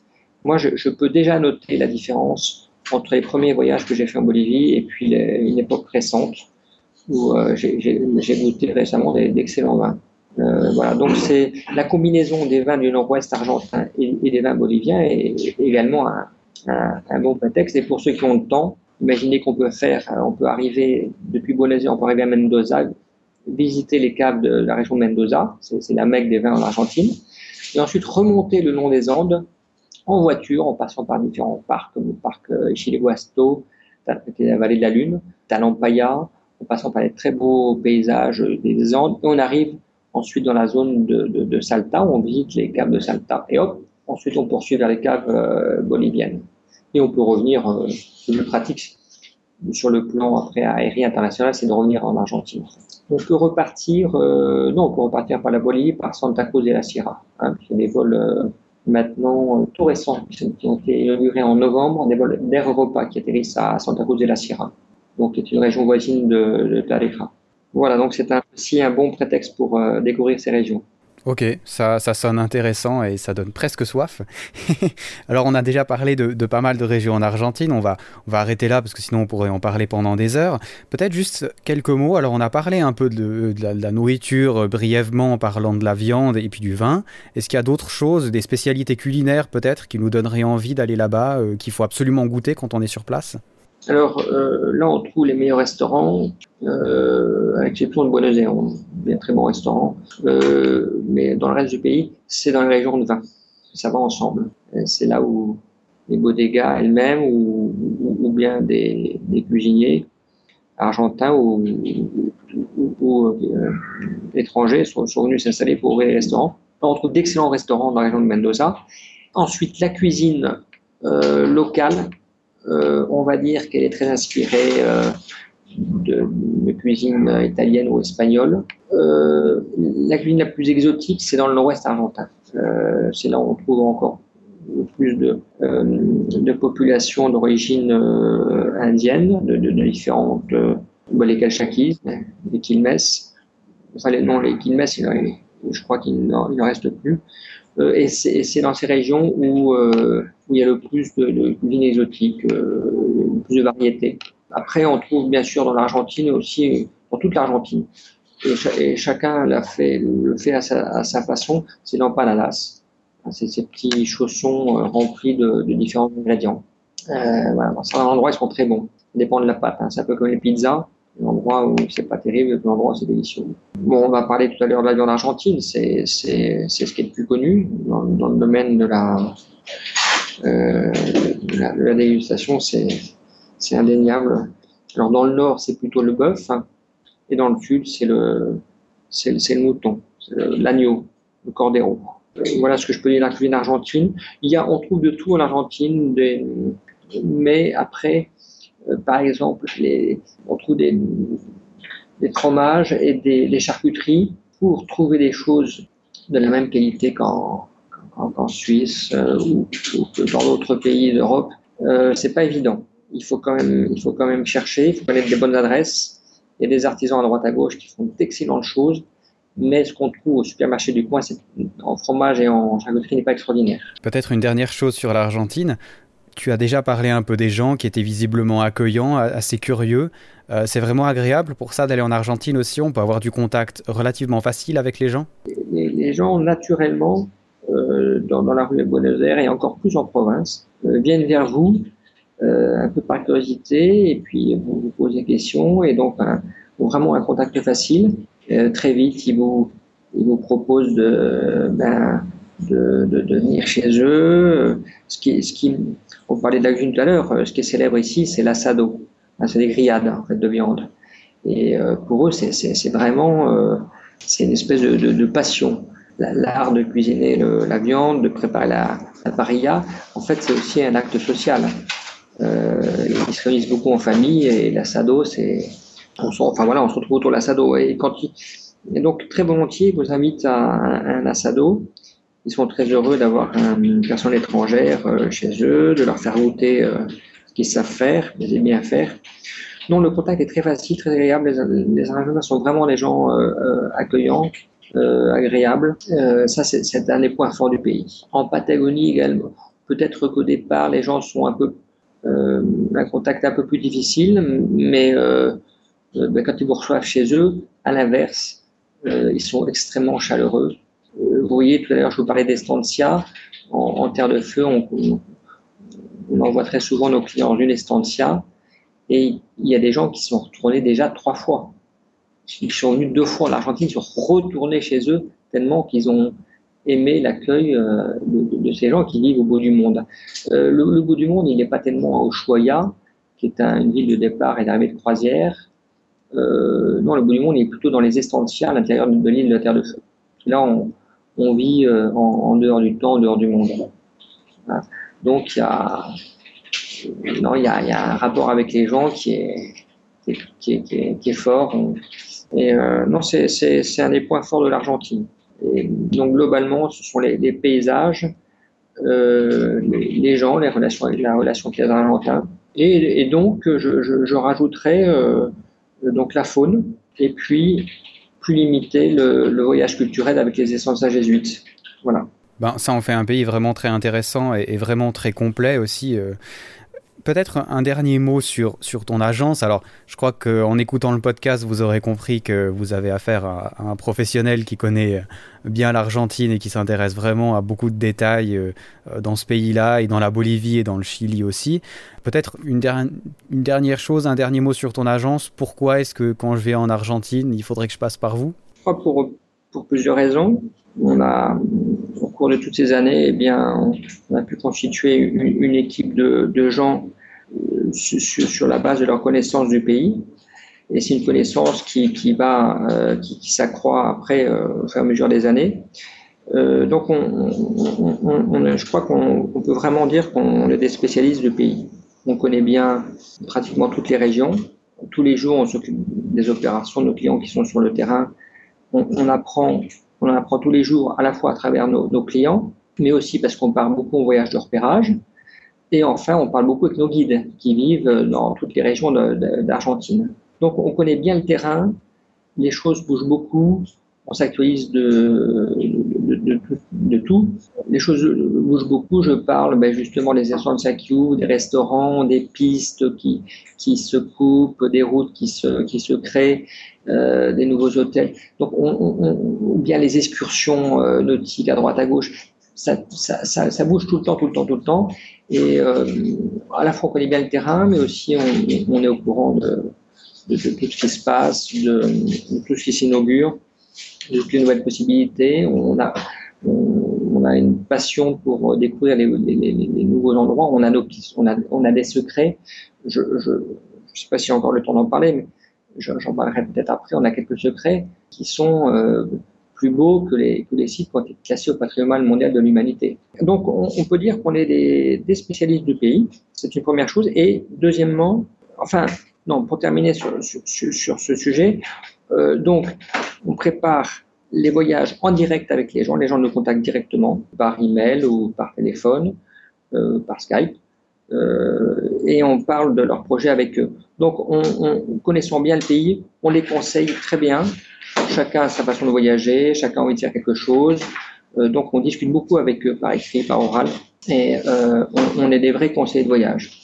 Euh, c'est pour ça que je vous disais tout à l'heure que jamais on a construit deux fois un même parcours, jamais. On est des spécialistes, il n'y a pas d'intermédiaire. Est-ce que le problème des intermédiaires, euh, si vous adressez à une agence du coin de la rue en Europe, euh, ben c'est que euh, vous avez, il faut qu'il y ait la même idée entre le cerveau du voyageur, celui de l'agence de voyage, euh, celui de, son prestataire en Argentine, et puis finalement le, guide qui va emmener le, les gens à droite et à gauche. Donc c'est pas facile de, bien se comprendre entre euh, plus, plus, plus, il y a de gens, plus c'est difficile. On a éliminé au maximum les intermédiaires. On est en, en direct avec les gens pour nous, en plus, c'est très enrichissant, c'est intéressant. Et quand on les reçoit ensuite à, Buenos Aires, euh, ben, il y a, a une, rencontre qui est, souvent sympathique après plusieurs mois d'échanges. Les, gens arrivent et, le premier jour, on va les voir à, leur hôtel, on fait une réunion avec eux, on déplie les cartes, euh, on leur remet un roadbook et on parle euh, pendant euh, une heure et demie jusqu'à trois heures, on parle de leur voyage. On a déjà beaucoup communiqué, mais là, il y a un vrai contact physique et puis on a, voilà, on est retourné faire. C'est un contact aussi sympa qu'on a avec eux. Ensuite, ils partent en voyage. Euh, donc, il y, a, cet accueil, il y a cette réunion et on a une équipe ici dans notre bureau qui suit les opérations euh, tous les jours, du matin au soir, qui suit ce qui se passe sur le terrain, euh, donc les gens de temps en temps nous appellent ou de temps en temps euh, c'est nous qui les appelons pour les informer de quelque chose. Euh, il y, a, un suivi de tout ce qui se passe sans décalage horaire. On a des gens présents au bureau le samedi, le dimanche qui, répondent au téléphone.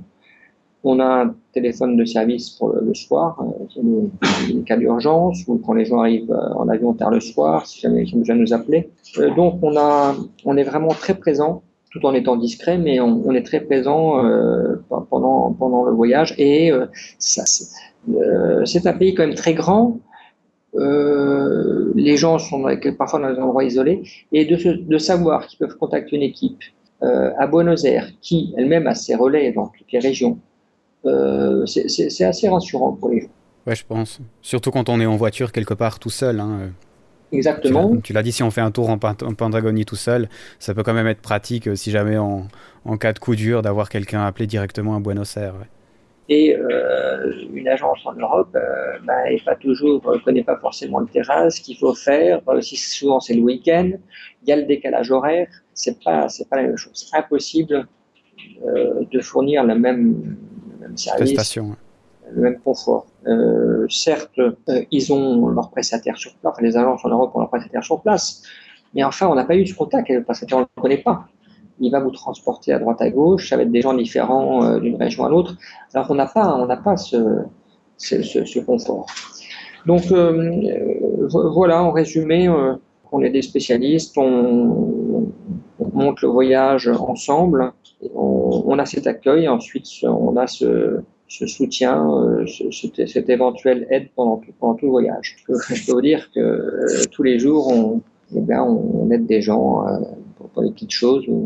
On n'a jamais eu de choses très graves, mais bien simplement les gens nous appellent pour nous demander des, conseils sur les situations pour le lendemain, vous voyez, ou parce qu'ils veulent changer quelque chose, etc. Donc il y a essentiellement une clientèle francophone, Hein, les, Canadiens, les Suisses, les Luxembourgeois, Français, Belges, euh, Libanais, hein, qui viennent de, de, beaucoup de pays, et puis on a une petite partie de clientèle anglophone.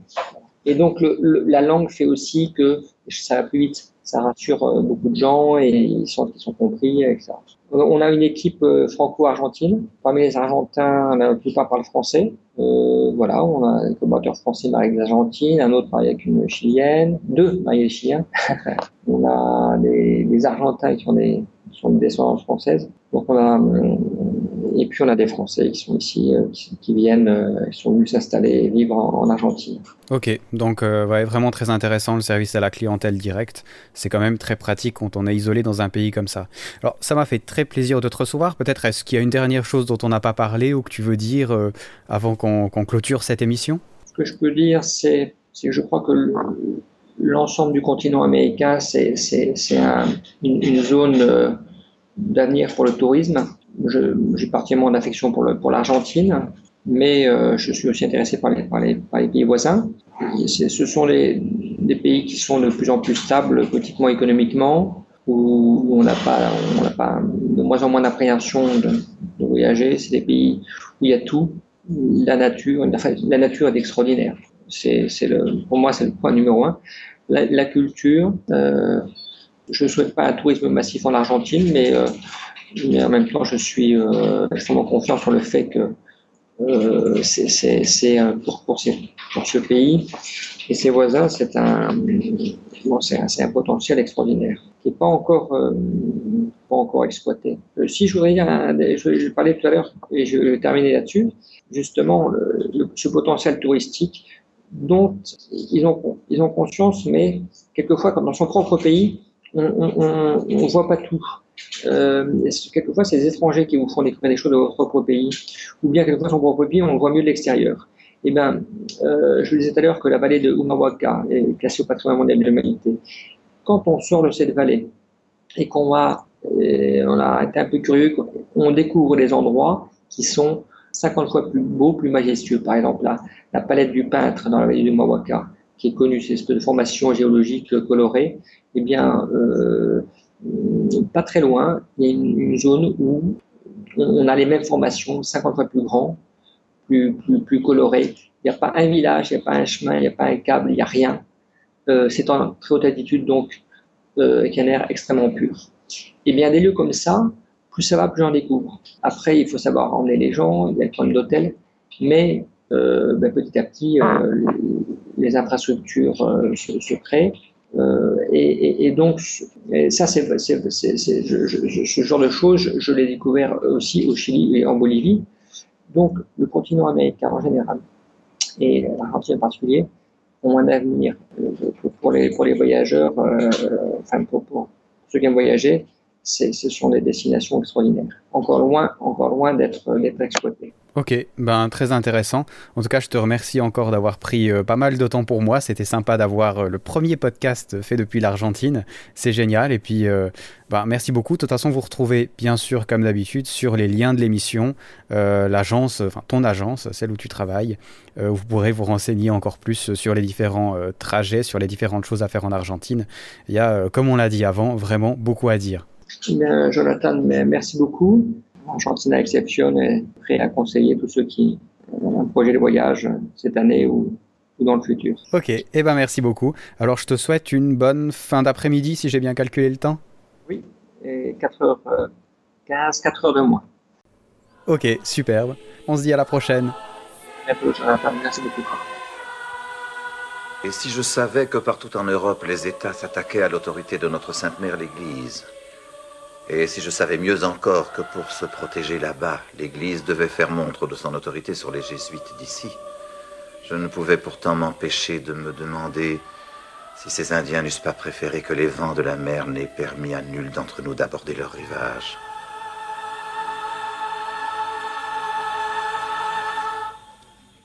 Et encore merci à Alain pour euh, sa disponibilité et sa gentillesse. C'était vraiment un plaisir de parler avec lui de l'Argentine. Comme je vous l'ai dit au début d'émission, le lien vers son site internet est sur mon blog sur les liens de l'émission. Vous l'aurez peut-être deviné, en début et fin d'interview, il s'agissait du film The Mission, ou La Mission en français, qui a été fait à propos des missions en Argentine avec Robert De Niro et Liam Neeson, très jeunes à l'époque, ainsi que le superbe Jeremy Irons, que vous connaissez peut-être puisqu'il joue actuellement dans la série Les Borgias sur HBO, et qui a notamment fait la voix de Scar en anglais dans Le Roi Lion. Voilà, vous savez un peu tout sur cet acteur. Que le film The Mission est un film magnifique qui a remporté la Palme d'Or du Festival de Cannes en 1986 avec des musiques hallucinantes d'Ennio Morricone que vous allez d'ailleurs entendre en fin d'épisode. Il s'agit en bref de l'histoire d'un prêtre jésuite qui s'en va dans la forêt, du côté des chutes d'Iguassou d'ailleurs, on les reconnaît pendant le film, pour aller évangéliser, pourrait-on dire, une communauté indienne indigène. Ce qu'il faut savoir, c'est que ce n'était pas vraiment une colonisation comme ça a été fait en Afrique par exemple, avec ses côtés absolument détestables. Les jésuites ont fait ce qu'on appelait des réductions, euh, sauf erreur, c'est comme ça que ça se dit en français, il s'agissait en fait de petites colonies où les Indiens pouvaient se rendre, il les éduquait bien sûr aux manières jésuites et à la religion, il leur apprenait aussi à lire, il leur apprenait à maîtriser des plantations, il partageait l'argent avec eux, et ça avait un but, et eh bien c'est qu'à l'époque, les Espagnols et les Portugais se servaient d'Indiens dans leurs plantations, avec un côté esclavage bien sûr absolument détestable. Sachez d'ailleurs qu'une bonne partie de ces jésuites ont payé de leur vie leur implication dans la société de ces Indiens, puisque à un moment, eh bien, c'était simple, l'Église avait le choix entre satisfaire les jésuites, qui étaient à l'époque une nouvelle communauté, qui n'avait que peu d'appui au niveau politique, et de satisfaire l'éternel commerce. C'est vraiment impressionnant puisqu'on se rend compte que même si c'était en 1750, eh bien les choses n'ont pas beaucoup changé. On, on, privilégie toujours le capitalisme au fruit des humains, ce qui a eu des répercussions absolument horribles pour la plupart des jésuites à l'époque qui étaient là-bas, qui sont restés, et bien sûr pour les Indiens qu'on a allègrement massacrés par milliers. J'en profiterai d'ailleurs pour citer une phrase qui m'a beaucoup plu dans le film. Euh, il s'agit de Robert De Niro, qui est un ancien esclavagiste, qui demande au prêtre en fait de le bénir pour aller à la bataille. Et puis le prêtre de répondre, eh bien si vous avez raison dans votre manière de faire, eh bien de toute façon Dieu vous bénira, et puis, si vous avez tort, ma bénédiction n'y changera rien. Ça m'a fait penser aux prêtres de guerre qu'on trouve encore dans nos armées. Certains devraient peut-être regarder la télé plutôt que de lire la Bible, ils n'y comprennent visiblement pas grand-chose.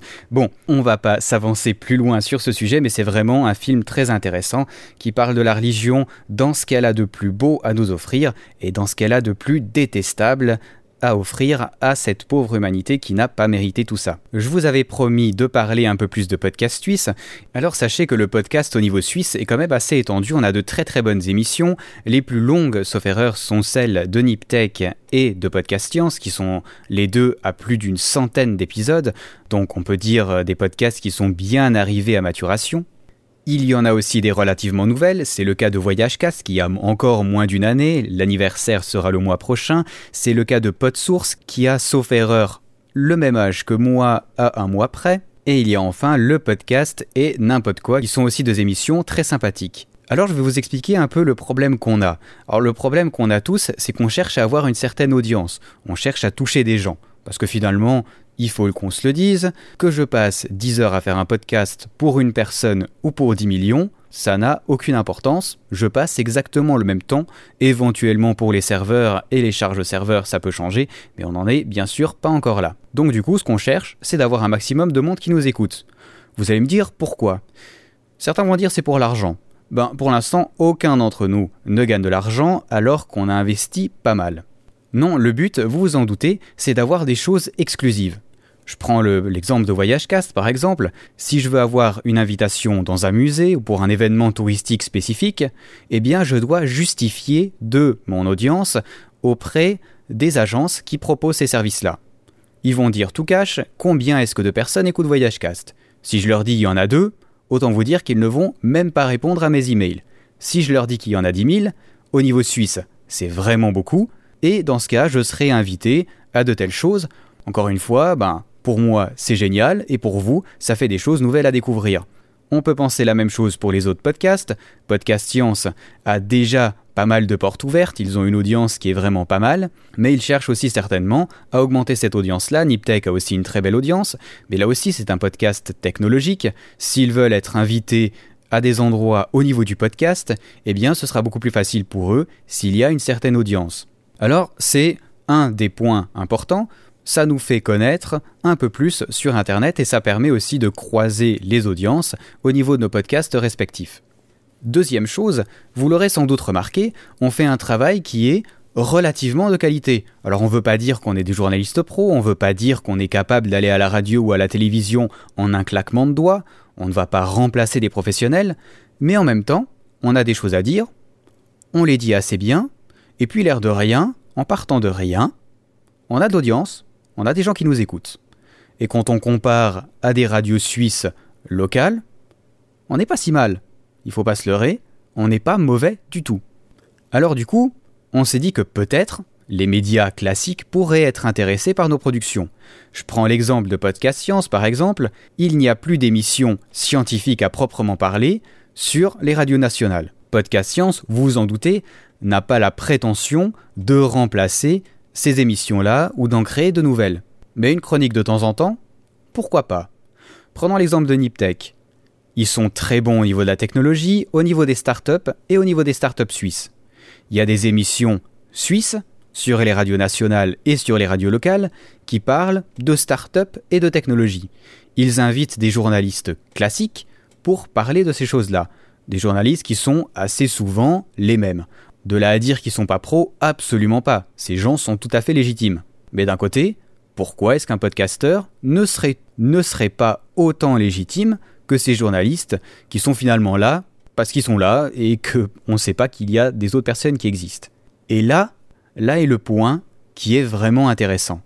On cherche à exister au niveau des médias classiques suisses et au niveau de l'audience suisse, bien sûr. Autrement dit, le journaliste qui travaille à la RSR, à la TSR ou à n'importe quelle autre radio régionale ou pas, plutôt que de décrocher son téléphone et d'appeler toujours les mêmes personnes, pourquoi ne pas contacter des podcasteurs ou des blogueurs suisses? Parce que là, je parle des podcasts parce que j'en fais un, mais c'est le cas des blogueurs classiques aussi, bien sûr. Pourquoi est-ce qu'on invite toujours les mêmes experts? Vous le remarquerez en regardant la télé, en écoutant la radio.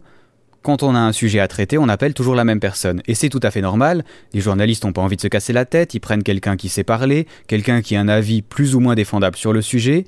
Ils décrochent, c'est toujours le même numéro, c'est simple, comme bonjour. Eh bien nous, on a envie d'être dans ces numéros de téléphone et on se dit que ça pourrait être possible. On a aussi un projet de faire une émission sur le podcast pour faire connaître le podcast en Suisse. Finalement, on taffe, on taffe pas mal, ça peut être l'occasion pour nous d'être un peu plus connus. Bref, je vais pas faire un monologue de 3 heures là-dessus. Si vous connaissez des journalistes, si vous-même êtes journaliste, pourquoi pas, si vous travaillez dans les médias, nous sommes intéressés par des partenariats, nous sommes intéressés de prendre contact avec nous, on aimerait savoir si ce qu'on fait c'est bien et si ce qu'on fait ça pourrait être utilisable autre part que dans le podcast. Si c'est le cas, eh bien podcastsuisse.ch, rentrez en contact avec nous, on vous accueillera avec grand plaisir. Voilà, c'était pour vous expliquer le truc en détail. Maintenant, je vais clôturer l'émission parce qu'elle a largement assez duré. Merci d'avoir écouté cet épisode sur l'Argentine. Le prochain sera avec, comme je l'ai dit au début du podcast, avec Annick Marie. On a parlé de pas mal de choses. Alors vous verrez que c'est une émission un peu spéciale. On a une émission très classique en début de podcast où on a présenté son projet pendant un quart d'heure. Et puis ensuite, on a commencé à parler, à divaguer un peu au niveau des blocs de voyage, au niveau du voyage, au niveau de l'autostop, au niveau de plein de choses. Vous verrez, ça va être assez intéressant. Euh, c'est une personnalité exceptionnelle, Annick Marie. Elle est vraiment géniale. Pour ceux qui ne la connaissent pas, c'est pas possible que vous la connaissiez pas. Si vous avez traîné sur le web dans des blogs voyage, c'est la fille aux cheveux roses. Voilà, c'est dit. Alors, on se dit à la prochaine, dans deux semaines, pour un épisode sur le vélo solaire. Allez, à ciao, bonsoir. Et puis bon, je vous laisse en bonne compagnie avec Ennio Morricone.